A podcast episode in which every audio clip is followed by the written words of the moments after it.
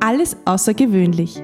Der unfassglaubliche Beniva Podcast. Der erste Podcast von und mit Menschen mit dem gewissen Extra. So nennen wir das Down-Syndrom. Mein Name ist Dominik. Und mein Name ist Corinna. Gemeinsam arbeiten wir mit acht Menschen mit dem gewissen Extra in unserer Beniva-Redaktion und beleuchten für euch in vielen spannenden Podcast-Folgen tolle Themen. Und wir crashen auch einige Mythen. Und für die heutige Folge wünschen wir euch ganz viel Spaß.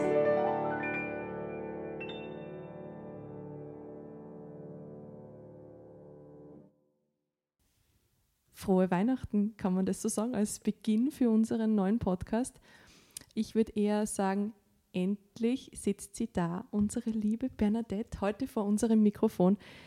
Die Bernadette Wieser, der Grund, warum wir alle hier im Down-Syndrom-Zentrum Leoben sind. Und wir werden heute eine gemütliche Weihnachtsfolge aufnehmen. Neben mir sitzt noch der Dominik und wir sind schon gespannt, was die Bernadette alles zu erzählen hat. Danke, liebe Corinna, danke, lieber Dominik. Es ist mir eine Ehre, dass ich heute an diesem Weihnachtsspecial eure Interviewpartnerin sein darf. Zur kurzen Erklärung, wir sitzen jetzt in Bernadettes Heiligen Hallen. Wir sitzen im Diagnostikzimmer am weißen Tisch, den ganz sicher viele Kinder kennen.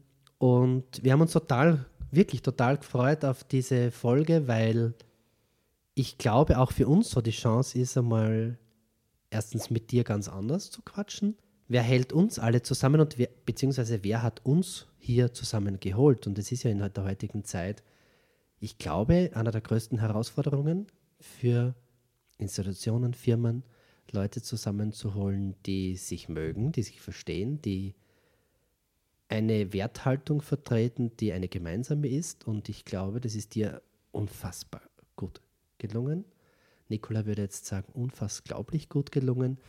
Und ja, ich glaube, wir geben der Bernadette einfach einmal so die Chance, ganz kurz unseren Zuhörerinnen und Zuhörern zu erklären, wer du bist, warum du uns jetzt gegenüber sitzt, was war dein Decision Point in deiner Biografie und warum sitzen wir hier in der Kärntner Straße 395 im Kompetenzzentrum Leben, Lachen, Lernen? Danke für die liebe Vorstellung schon. Ähm, wir sitzen hier in diesem wunderbaren Haus, weil unser Decision Point am 27. Mai 1994 geboren wurde. Das ist die Nicola.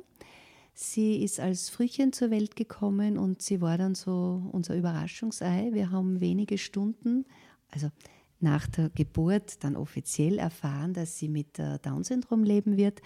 Aber ich habe es natürlich sofort nach der Geburt selbst gesehen und habe den äh, Gynäkologen auch darauf angesprochen und er hat sich so gewunden und nachdem er nicht klar gesagt hat, nein, so ist es nicht, war ich mir eigentlich dann schon sehr sicher wenige Minuten nach der Geburt, dass die Nicola eben mit dem besonderen Extra geboren ist.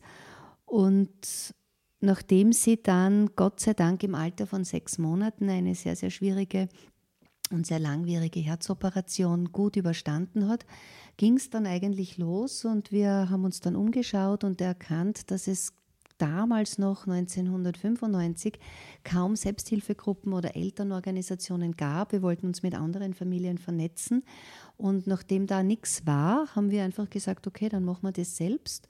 Und aus dieser langen Geschichte heraus hat sich dann vor 13 Jahren der Wunsch ergeben, jetzt wirklich ein eigenes Haus zu haben, in dem wir sowohl Arbeitsplätze als auch die Wohnmöglichkeiten für Menschen mit Trisomie anbieten können und eben hier in meinem Bereich die pädagogische Entwicklungsdiagnostik. Und so haben wir uns alle auf Umwegen zum Teil dann äh, zusammengefunden und sind halt wirklich ein sehr, sehr kleines, feines, handverlesenes Team, das ähm, eine wunderbare Wertewelt miteinander teilen darf und auf das ich unglaublich stolz bin. Ja, und wir sind unglaublich froh, dass wir hier sein dürfen. Ähm, du hast jetzt ja schon erzählt, das Haus ist entstanden und wir wissen von den vorigen Folgen ja schon, wer die Benivers sind. Was meinst du mit Entwicklungsdiagnostik? Was, jemand, der das noch nie gehört hat, was machst du da? Mhm. Also, Es kommt täglich ein Kind, ein Jugendlicher oder ein Erwachsener mit dem gewissen Extra, jetzt nicht nur mit Trisomie, aber doch bei mir zumeist mit Trisomie, zu uns hier ins Haus und wird begleitet von den Eltern, von Pädagogen, von Therapeuten, von Lehrern.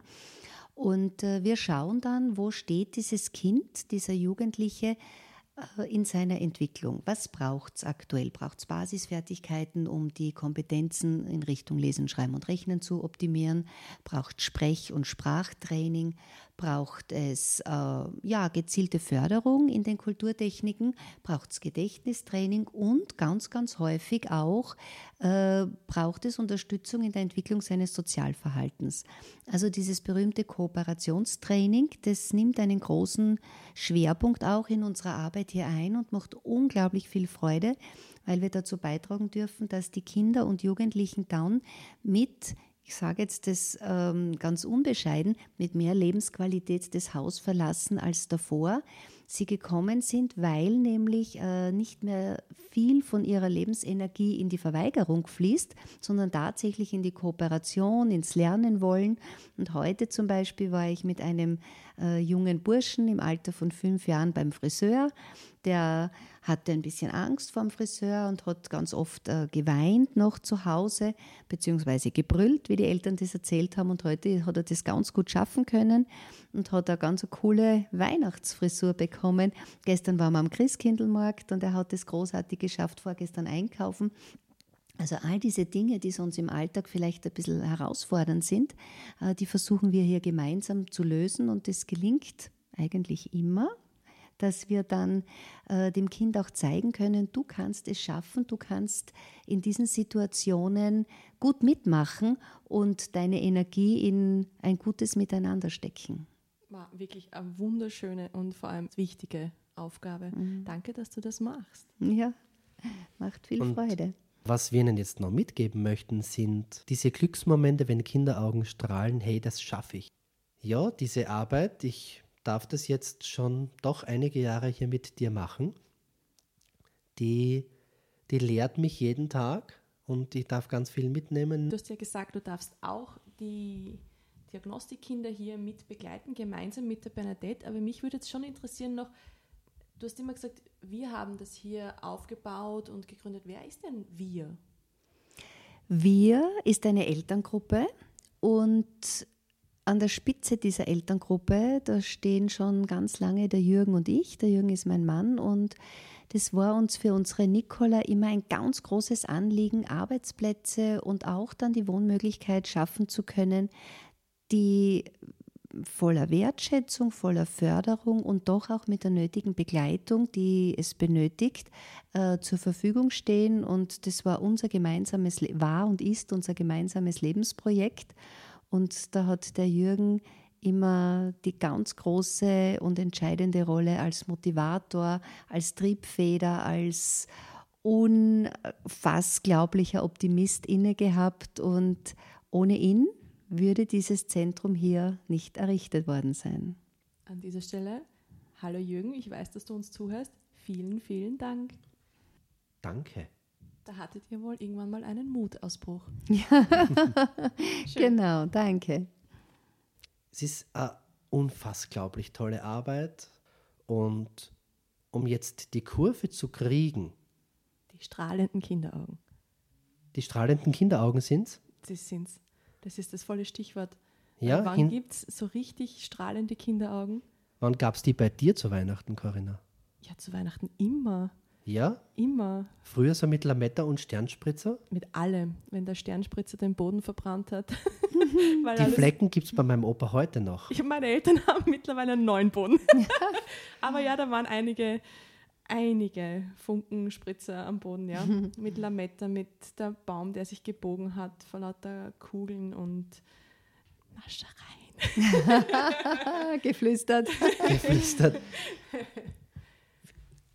Sie haben jetzt gehört, wir haben den Bogen gerade relativ straight äh, genommen hinsichtlich unseres heutigen Themas Weihnachten. Unsere Frage an dich, liebe Bernadette, was sind deine Kindheitserinnerungen an den 24. Dezember. ich habe eine wirklich nette Kindheitserinnerung an den 24. Dezember.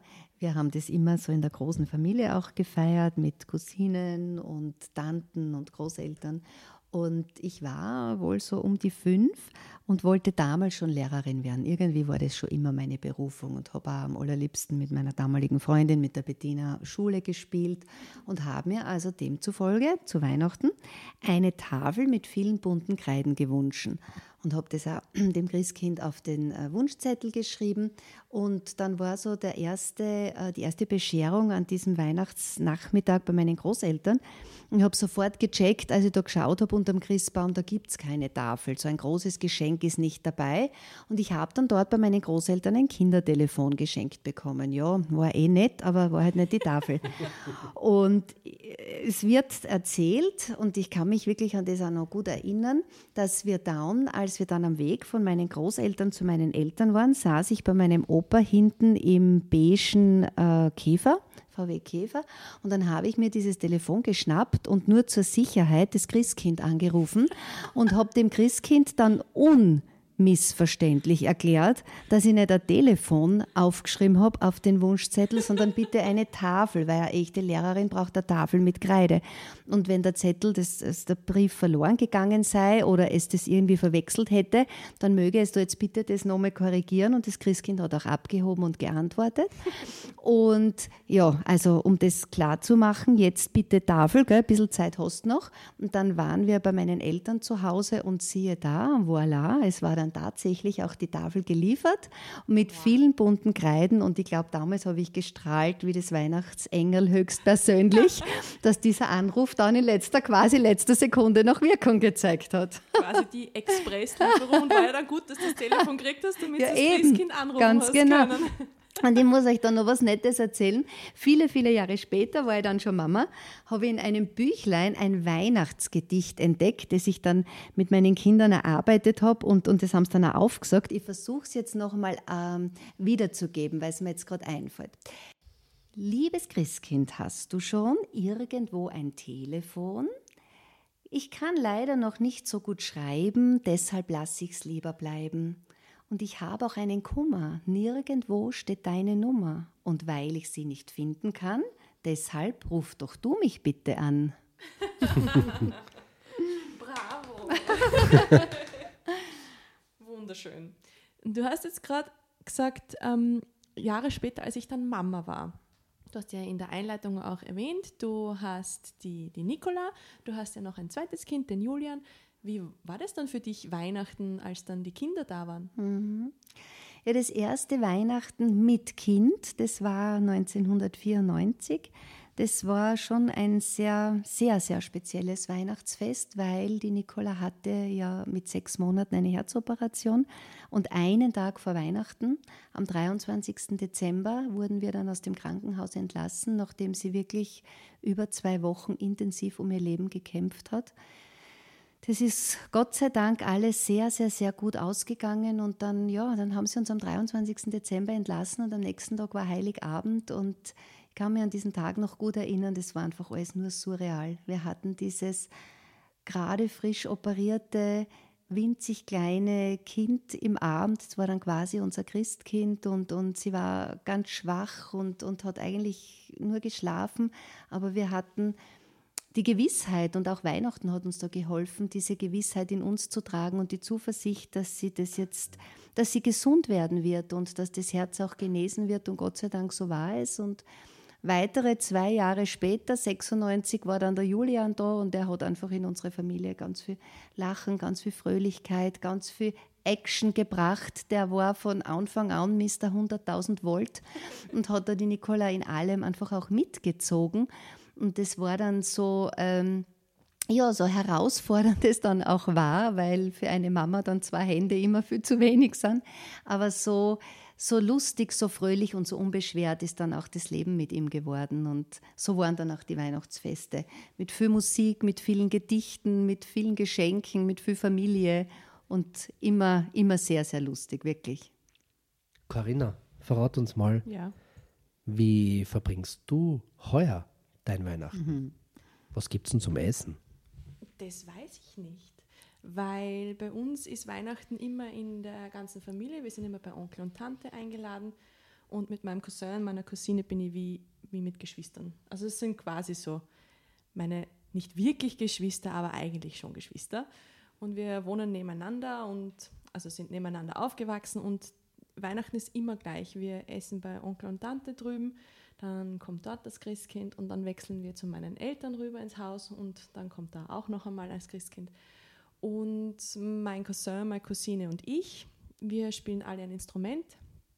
Ah, ich bin ein bisschen älter, deswegen habe ich schon länger Instrument gespielt, habe mit Flöte angefangen, dann mit Klavier und dann haben die beiden eben auch Instrumente gelernt und dann musste die Familie dadurch.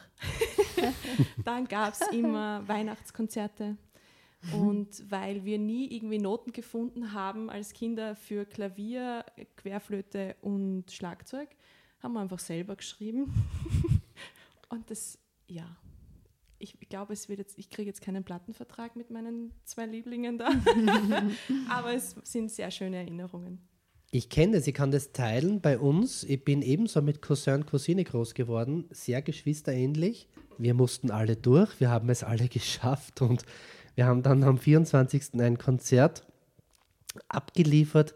Mittlerweile wurde das ein bisschen, wurden die Instrumente gewechselt, sagen wir mal so, äh, in Gitarre und Ziehharmonika und wir tun das bis heute. Wir auch, wir auch. Magic Moments. Absolut. Du hast uns jetzt nicht verraten, was es zu essen gibt, Corinna, weil, weil ich es du nicht weiß. Es ist jedes Jahr ein Überraschungsmenü und es ist jedes Jahr großartig. Also wirklich so richtig, richtig Luxusdinner. Mhm. Aber wir wissen es vorher nicht. Und die halten auch wirklich dicht, bis wir bei der Tür rein sind. Dann wissen wir, was es gibt zum Essen. Es hat ich noch nie enttäuscht. und es war immer lecker. Immer. Immer. Und ja, das ist so der wahre Sinn von Weihnachten zusammensitzen, Zeit miteinander verbringen. Ich glaube ganz speziell mit kleinen Kindern. Wenn du jetzt gerade erzählst von der Nicola, vom Julian, vom Mr. 100.000 Volt, von ja, ganz viel Familienzusammenhalt und schön, schön, wenn man das so leben darf. Was sind denn so generell so Werte, die ihr gerne an Weihnachten weitergebt so, oder fürs neue Jahr weitergebt? Also die wichtigsten Werte für mich sind, es schließt nahtlos an dem Thema an der Familiensinn. Ähm, mir ist es ganz, ganz wichtig, dass wir in sehr regelmäßigen Abständen einfach alle mal zusammensitzen können, einander treffen. Und wir haben das auch in der Zeit, wo der Julian mehrere Jahre hintereinander im Ausland war, immer so gehalten, dass wir uns alle zwei, drei Monate gesehen haben und die andere Zeit halt so virtuell miteinander dann ähm, via Zoom zum Beispiel uns getroffen haben. Und ein ganz wichtiger Wert in meinem Leben ist auch ein, ein, gesunder Lebensstil. Und wenn man das verbindet, dann ist es einfach eine gesunde Familie, eine gesunde, fröhliche Familie, was ja, das Allerwichtigste die allerhöchste Priorität in meinem Leben darstellt. Und wenn ich so an das Berufliche denke, dann ist es da Loyalität, Ehrlichkeit, Zuverlässigkeit, Zusammenhalt. Das sind so die Dinge, die auch unser Team prägen. Und diese Werte, denke ich, die, die können, wenn sie wirklich gelebt werden, stabile Fundamente im Leben eines Menschen sein. Nicht nur zu Weihnachten, ja. sondern 365 Tage im Jahr. Für dich, Corinna? Für mich sind alles, was du gesagt hast, schließe ich mich total an. Und für mich ganz wichtige Werte sind auch noch Ehrlichkeit und Kommunikationsfähigkeit, weil ich finde, dass man, wenn man miteinander redet, egal ob jetzt privat oder beruflich, dass man da so viel klären kann. Und wenn man eine gute Art der Kommunikation hat, ist das Leben einfach viel einfacher. Dann gibt es weniger Missverständnisse und dann läuft es einfach geschmeidiger. Also Kommunikation und Ehrlichkeit sind mir ganz besonders wichtig. Dominik? Und ich glaube, das ist jetzt schwer als Mann in der Runde. Ähm, Lass das, es kitschig werden, es ist Weihnachten. Lass es kitschig werden. Ich bin sehr viel unterwegs, habe viel zu tun. Mir ist es total wichtig, so genau in diesen Abständen, wie du das auch erwähnt hast, zusammenzusitzen, sich zu sehen. Wo aber ich glaube, für mich nicht das Essen im Mittelpunkt stand, sondern die Leute, die da sind. Ja. so das gemeinsame, der gemeinsame Austausch, die Reflexion, wie ist denn das jetzt gerade so für uns alle, so die Zeit.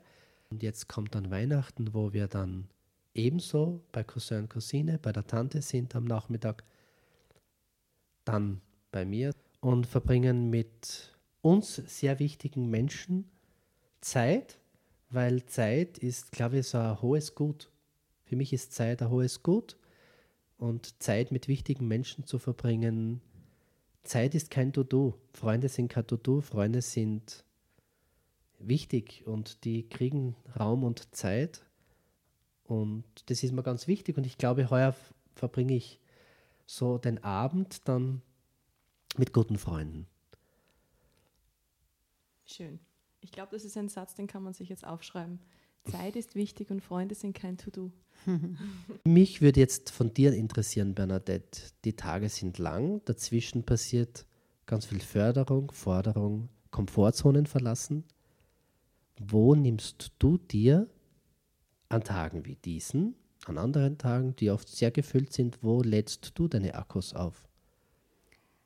Also neben der Zeit, die ich sehr, sehr gern mit meiner Familie verbringe, verbringe ich aber ebenso sehr gerne Zeit mit mir.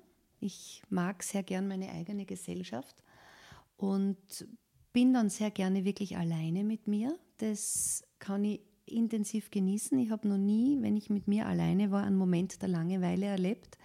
Und ich gehe dann sehr viel in die Natur und ich brauche dann in der Zeit ganz viel Ruhe. Also wenn ich zu Hause bin, höre ich, wenn überhaupt Musik, dann klassische Musik. Jetzt müssen es natürlich auch Weihnachtshits sein. Das gehört dann von November bis äh, Dezember schon auch dazu. Aber ansonsten eigentlich immer klassische Musik.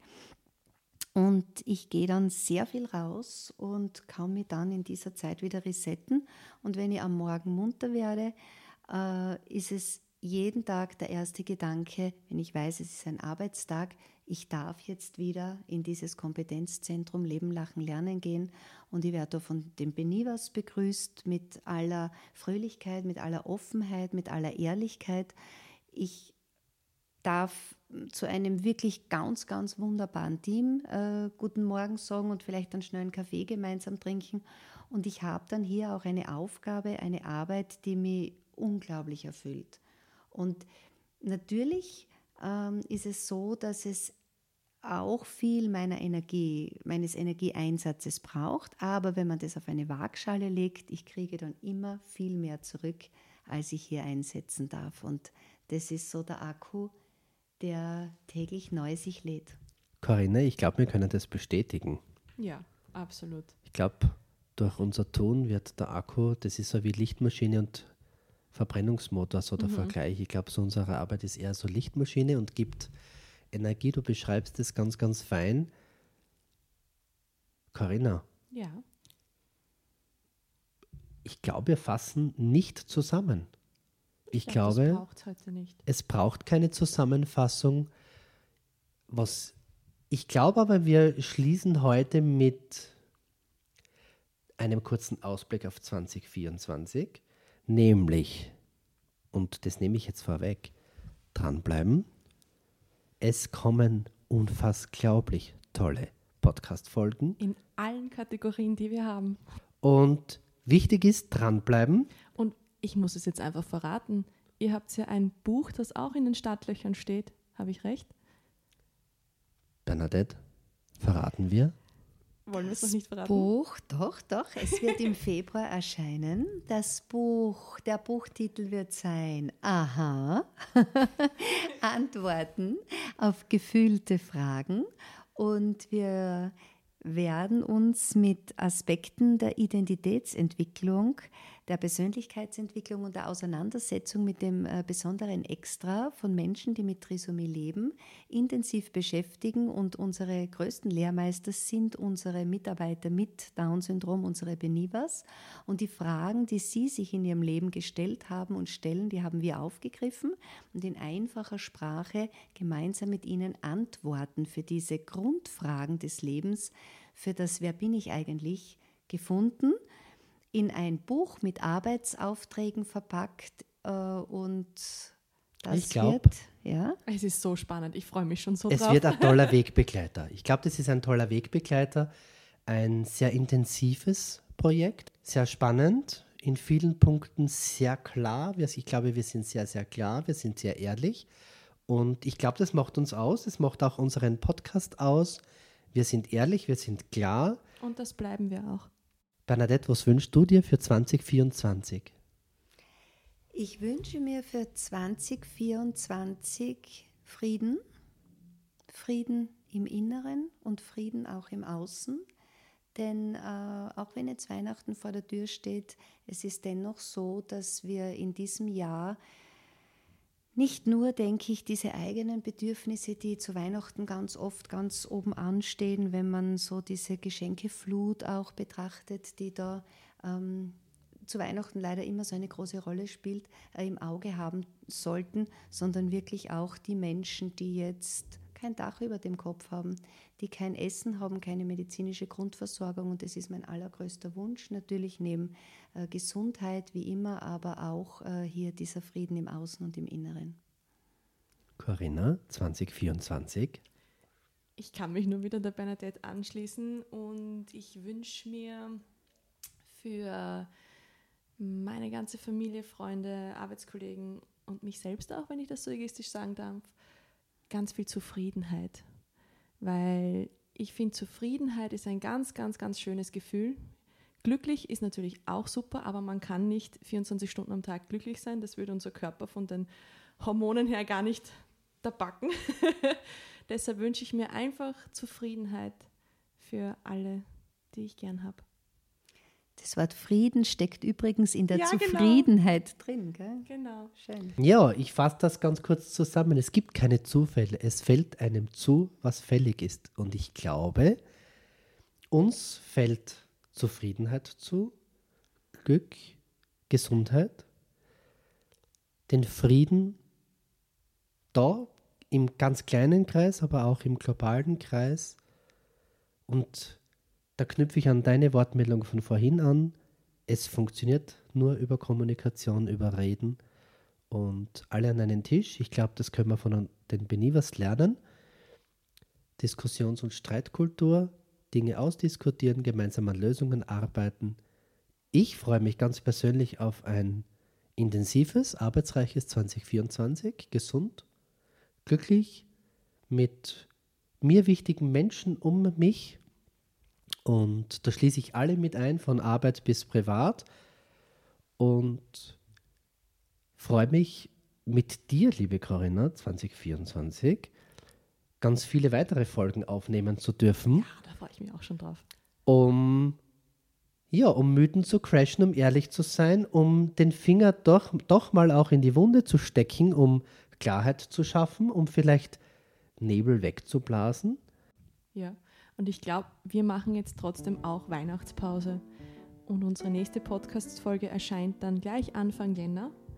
Und wir wünschen all unseren ZuhörerInnen natürlich wunderschöne Weihnachten, ein wunderbares neues Jahr und ja. Bleibt Glück. gesund. Für, ja, viel Spaß. Viel Spaß bei viel euren Weihnachtsfeiern. Zufriedenheit. Und bis bald. Wir sehen uns im Jänner. Bis bald.